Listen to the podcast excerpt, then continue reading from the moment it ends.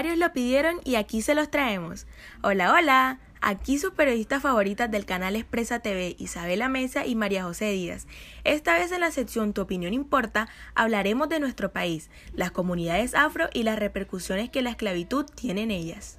Son muchas las situaciones discriminatorias por las que tienen que pasar las comunidades afro en el mundo, y por supuesto, esto también sucede en nuestro querido país.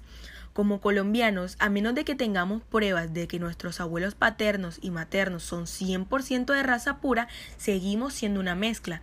Somos el producto del mestizaje proveniente de la colonización, la combinación perfecta de las tres razas, negra, blanca e indígena. ¿Sabías que según el DANE, 2.9 millones de la población se autorreconoce como raizal, palenquera o afrodescendiente?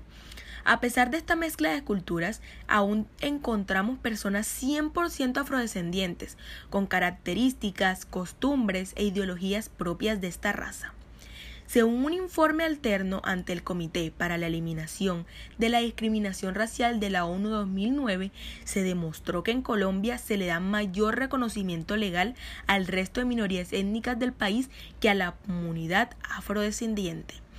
Incluso aún con que esta raza es principal para tejer la historia del país, siguen existiendo muchas supersticiones respecto a esta. Asimismo, podemos evidenciarlo en lo sucedido el pasado 19 de mayo en el municipio de Puerto Tejada, ubicado en el Chocó, cuando el joven de 22 años, Anderson Arboleda, fue víctima de un caso catalogado como abuso de autoridad civil y a su vez como racismo.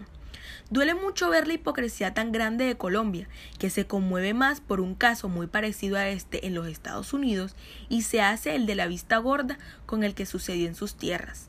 La esclavitud sigue influyendo en el hoy, y esto lo hemos reflejado en diferentes casos de rechazo al cabello afrorizado, catalogándolo como antiestético, vulgar y que resta elegancia.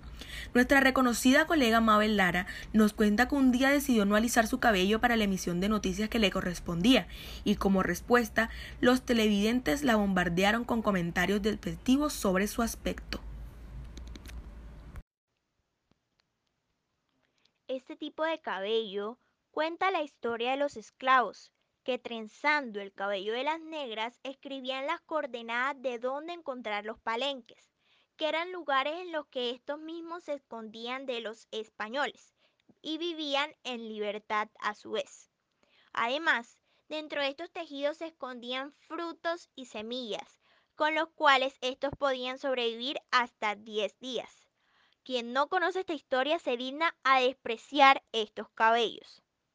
Por otro lado, son muchas las mujeres a las que desde su niñez se les dice que sus cabellos son malos, se les cataloga de pelo rucho o pelo estropajo, que su cabello no se moja o que no le entra ni un cepillo.